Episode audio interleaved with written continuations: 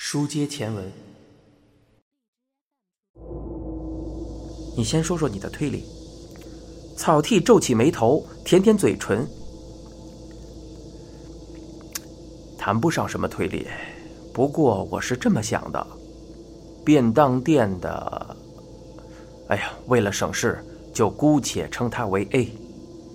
A 下班走出便当店时已过六点，他从那里到滨丁车站约需十分钟，搭乘地铁抵达小旗站约需二十分钟。从车站搭公交车或出租车去案发现场，七点就能抵达。汤川问道：“被害人在这期间的行动呢？”草剃说：“被害人正赶往命案现场，八成和 A 事先约好，只不过被害人是从小旗车站骑自行车过去的。”自行车？草剃说：“对。”尸体旁边扔了一辆自行车，上面的指纹和被害人的吻合。汤川问道：“指纹不是被烧毁了吗？”草剃点点头：“嗯，这是在查明死者身份后才得以确认的。我的意思是，和我们从被害人居住的旅馆房间采集到的指纹完全吻合。等等，我知道你想说什么了。你想说？”就算能证明出租旅馆的房客用过自行车，也不见得就是死者本人。或许，出租旅馆的房客才是凶手。那家伙用的是自行车。问题是，我们也对比过房间里掉落的毛发，和尸体完全吻合。啊，顺便告诉你，DNA 鉴定也做了。草剃这连珠炮般的说辞，令汤川露出苦笑。这年头，没人以为警方会在确认身份出错。撇开这个不说，使用自行车倒是耐人寻味。被害人把自行车放在小旗车站。不，说到这个，草剃把自行车的失窃经过告诉汤川。汤川睁大了金框眼镜后的双眼。这么说来，被害人为了前往命案现场，不坐公交车和出租车，特地从车站偷了一辆自行车。草剃说：“应该是这样。死者目前失业，身上没什么钱，可能连车钱都舍不得花吧。”汤川无法释然的双臂交抱，呼出一口大气。算了，姑且认为 A 和死者这样在现场碰面。你继续往下说。曹提说：“虽说约好要碰面，但 A 躲在某处，一看死者现身，就从后面悄悄走近，把绳子往死者脖子上一套，用力勒紧。”停。汤川张开一只手。死者身高一米七出头。草剃按耐着冷笑的冲动回答：“他知道汤川想说什么。”A 呢？一米六左右。汤川托着腮，咧嘴一笑：“差了十厘米，你知道我想说什么了吧？”草剃说：“要勒死一个比自己高的人，的确很困难。根据脖子上的勒痕角度，也看得出。”死者是被人往上拉勒死的，不过，死者可能是坐着的，说不定他当时正跨坐在自行车上。汤川说：“原来还可以这样强词夺理。”这不是强词夺理。草剃一拳敲在桌子上。汤川问道：“然后呢？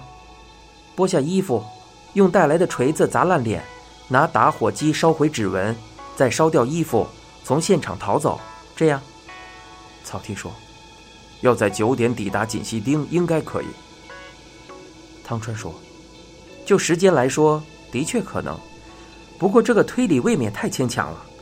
专案组的人该不会和你想的一样吧？”草剃嘴一微，一口喝干啤酒，他向店员又叫了一杯，把脸转回汤川这边。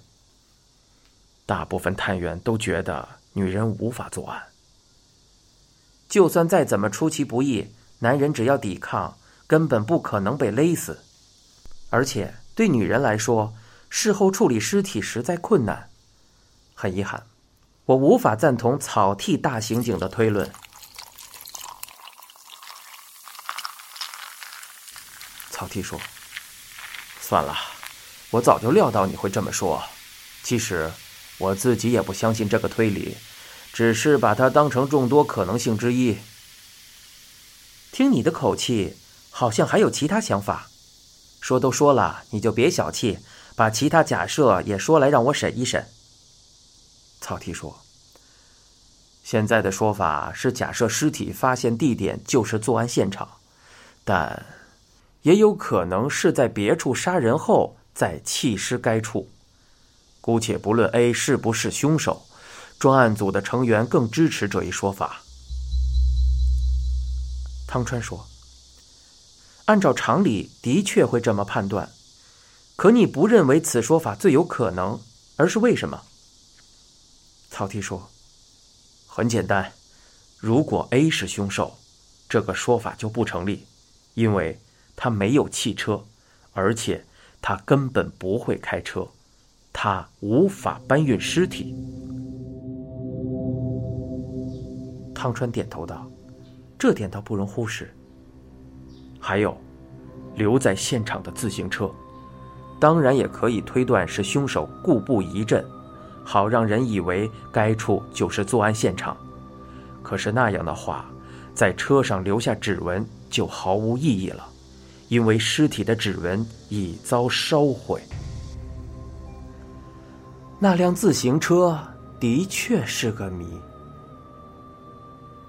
汤川像弹钢琴似的舞动着五指，停下后，他说道：“不管怎样，还是男人作案更为合理。”草剃说：“这正是专案组的主流意见，不过这并不表示案件和 A 毫无关系。”你的意思是，A 与男性共犯？草剃说。目前我们正在排查他的周边关系，他以前做过酒女，不可能和男人毫无瓜葛。汤川说：“你这种话要让全国的陪酒小姐听到，只怕他们会大发雷霆。”汤川嬉皮笑脸的喝着啤酒，然后一脸正经的说：“可以给我看看刚才那张画吗？”你说这个？草剃把速写递给汤川，汤川边看边嘟哝道：“凶手为什么要剥下死者的衣服？”草剃说：“当然是为了隐瞒死者身份，就和毁掉面目和指纹一样。如果是那样，带走不就行了？就是因为他没事找事想烧掉，结果烧到一半火熄了，才让你们有机会画出这个肖像图。”草剃说：“大概是太慌张了。如果是钱夹或驾照之类的东西，还有可能确定死者身份。从衣服和鞋子能查出身份吗？剥除尸体衣服冒的风险太大了。站在凶手的处境看，应该只想尽快逃走。你到底想说什么？难道脱下衣服还有其他理由吗？”汤川说。我无法断言，如果真有其他理由，在弄清楚那个理由之前，你们恐怕绝对找不出凶手。汤川说着，用手指在肖像图上画了一个大大的问号。你正在收听的是一辆松鼠播讲的《嫌疑人 X 的现身》，欲知详情，请听下回。